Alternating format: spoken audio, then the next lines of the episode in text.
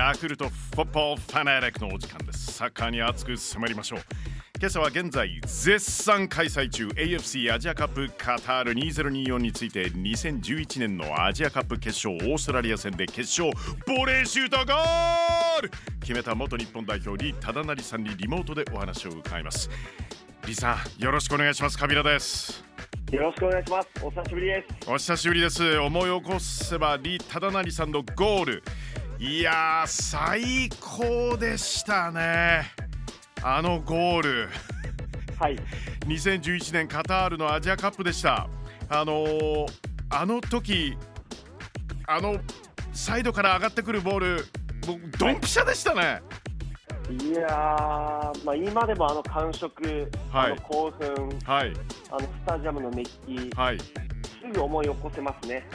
ね長友選手からのあのボールでしたものねはい。最高でしたさあちなみにこの2011年の大会でもグループステージでヨルダンと1対1の引き分けという試合もありましてやっぱりあのこの中東のアウェー感っていうこれアディショナルタイムで確か吉田選手のあのゴールで追いついたと思うんですけれども、雰囲気どどうなんですか実際ピッチ上は。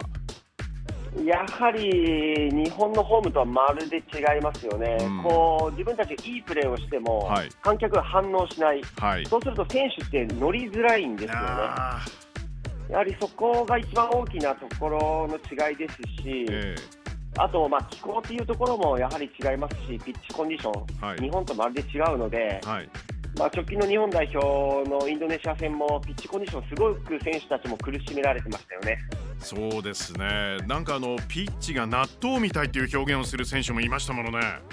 はい、いやもうもうまるで違うので、初めてやる選手は、特に国内組の選手とか、はい。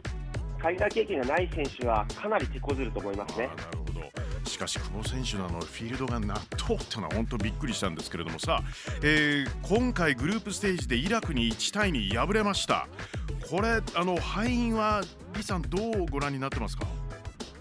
まあ、自分たちの、うん、調整ミスかなと、連携不足。はい。自分たちの力を100%出し切ってない、うんうんうん。まあ、それが結果につながったんじゃないかなと、相手がうまいっていうのはもちろんありますけど、はい、自分たちの力をもし100%出していれば、うん。負けない相手なので、はい、やはり些細なミスであったり、ええフォーメーションのバランスの悪さ、うんそういったところがすごく僕の目には映りましたね。はい、それと球際のチャレンジイラクすごかったですねうーんまあ、体格差というところのアドバンテージは彼らあると自分たちも分かっているので、うんうんやはりそこの体格差、フィジカルの強さっていうところを前面に出してきましたよね。そうですね。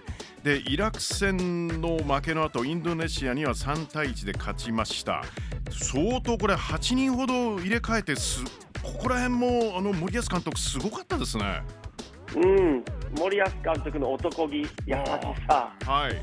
あと彼の、まあ、勝負感っていうところが、えなかなかやはりね、そんな多く選手を変えるっていうのは、監督、勇気いると思うんですけどえも、そうですよね。まあ、ここはもう選手を信じきってええ送り出してましたよね。はい、で選手も答えてくれました。しかし、あのー初戦のベトナムもそうですし、インドネシアもそうですけれども、このあのアアジアのあの南の方の東南アジアのこの底上げ、はいすごいですね。いや僕もシンガポールで、えーキャリアの最後2年間。まあ、去年、一昨年と、はいはい。シンガポールリーグで戦って、ええ。まあ、マレーシアの1位のチームとも練習試合をしたりとか、はい、えー他のベトナムとかフィリピンとか、まあ、インドネシアもそうですし、いえ。えろんな国のサッカー見てますけど、はい、まあ、レベルは間違いなく上がってますね。まあ、けども、その中で、え日本が3対1、もっともっと点差がついてもいい実力差です、正直言って。え、うん、けれど、えーベトナムにしてもインドネシアにしても、はいまあえー今朝やった韓国、マレーシアにしてもす点を取ってますよね。そうなんですよ。なので、点を取り切る実力は確実についたということですよね。うん今回、それが証明された大会なのかなと思います。はい、えー本当にアジアの戦いも本当に緊張レベルが本当に上がってきていると思うんですがさあ緊張レベル負ければ終わりのトーナメントです、ラウンドオブ16対戦相手決まりました。バーレーンです。どんなイメージまでしょうか？さかの、ね。まさかのまさか、誰が予想したという、そうあの 韓国が引き分けたんで決勝まで行かないと対戦しないんですよね、韓国とは。そうですね、ええ。はい。まあ、それもそれ楽しいですけど、正直、韓国とやらなくてよかったなと思いますね。今なんか勢いありますし、攻めのスピードすごいですもんね。いや、もう今朝の試合を見ても、え結構チームとして出来上がっているので、今、はい日本、こうまたこうビルドアップ中はい。の日本と韓国、ええ結構出来上がった韓国と戦う、今のタイミングじゃなくて、本当良かったなと、まあ、神様が決勝でやれということなんじゃないかなと思いましたね。いや本当にそのファイナルで最高に盛り上がるためにはこのバーレーンに勝たなくてはならないんですけれども以前岡田ジャパン同じ大会で0対1敗れていることはあるんですが、えー10試合戦って8勝2敗という相手のバーレーンあのー弱いチームではなくどこら辺これ警戒あの甘く見ては大変なことになりそうですよね。えーもう一つだけ警戒しないといけないのは、あはい相手のストライカーですね、えー相手のストライカーの身長が194センチ、来ました。はい、アブドゥラ・ユスフ選手ですね。はいはい。彼を止めきるかどうか、まあ、イラク戦でも日本代表やられましたよね、そうですえー高身長のフォワードに、はい。もう二の舞を食らわないように、もう日本代表のディフェンス陣は、今からずっとえーユスフユスフ選手の。プレーを、はいユスフ選手ですね、そうですプレーを分析してると思いますね。はい、はい。ただ、これ、今回気になるのが、ちょっとセットプレーからのバタバタ感がありませんか、相相手のセットプレーに対して。いやーそうなんですよね、ねもう警戒してもやられてしまうっていうのは、どうしたことかと、僕もちょっと悩んでますね。うんはいここら辺は、でもあの身長差があっても、これあの、点を取りに行く立場だった李忠成さん、これ、あのヘディングってあの身長差あっても、例えばディフェンダーが体を寄せて、こううまく、うまくこの接触すると、打てませんものね。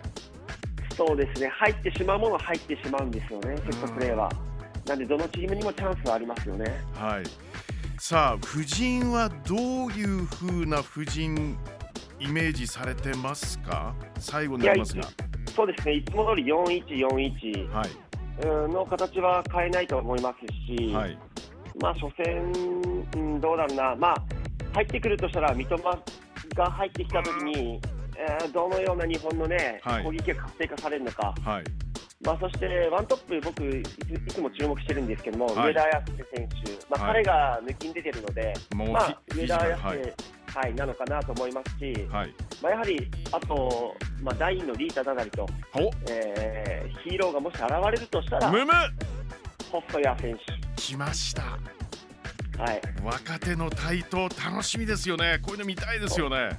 いやミラクルを起こすとしたら彼なんじゃないかなと僕は期待して見てますね。いやもう最高のコメントありがとうございます。あのまたあのもっとやれるだろうっていうあのイライラしてるまた堂安選手の爆発も見たいですよね。まあそうですね、いや彼ね、本当サッカー選手抜群ですね。あ負けん気の強さもありますし、これですよ爆発見たいですよね。見たいです。はい、いやー、李さん、さすがのあの解説分析ありがとうございます。はい、ありがとうございます。今後ともよろしくお願いします。はい、よろしくお願いします。失礼勝ちましょう、日本。勝ちます。ありがとうございました。はい、ありがとうございました。いやー心強い解説です。AFC アジアカップカタールラウンドオブ16日本代表サムライブルー対バーレーン代表。日本時間1月31日水曜日午後8時30分キックオフ予定です。えそしてヤクルトフォッポーファナーレ来週は2000年2004年のアジアカップ優勝メンバー元日本代表中澤佑二さんにご登場いただきます。お楽しみに